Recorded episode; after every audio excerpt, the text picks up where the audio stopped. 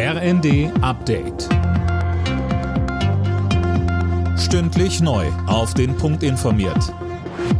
Ich bin André Glatzel. Guten Abend. Die bundesweite Serie von Bombendrohungen, unter anderem gegen Schulen, ist offenbar aufgeklärt. Die Polizei hat zwei Verdächtige ermittelt, einen 30-Jährigen aus NRW und einen 19-Jährigen aus Baden-Württemberg. Ihre Wohnungen wurden durchsucht und Beweismittel beschlagnahmt. Annette Kurschus ist als Ratsvorsitzende der Evangelischen Kirche in Deutschland zurückgetreten. Hintergrund sind Vertuschungsvorwürfe. Sie habe vor Jahren angeblich von sexuellen Übergriffen eines Kirchenmitarbeiters gewusst.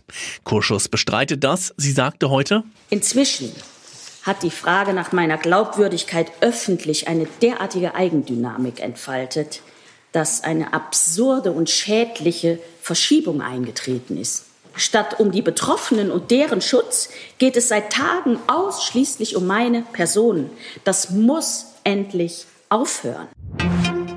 Die Bundesregierung will groß in grüne Wasserstoffprojekte in Afrika investieren. Man werde bis 2030 4 Milliarden Euro in eine entsprechende EU-Afrika-Initiative stecken, sagte Kanzler Scholz beim Afrika-Gipfel in Berlin. Er machte deutlich, dass Deutschland Wasserstoff aus Afrika braucht, wenn es klimaneutral werden will.